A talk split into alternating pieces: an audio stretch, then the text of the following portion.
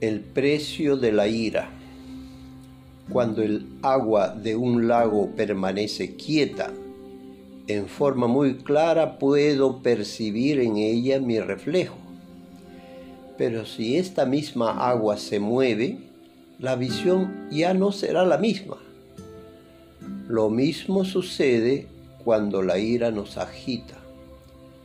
Si aprendes a estar satisfecho, agradecido y tranquilo, podrás sentir, oír y comprender tu alma.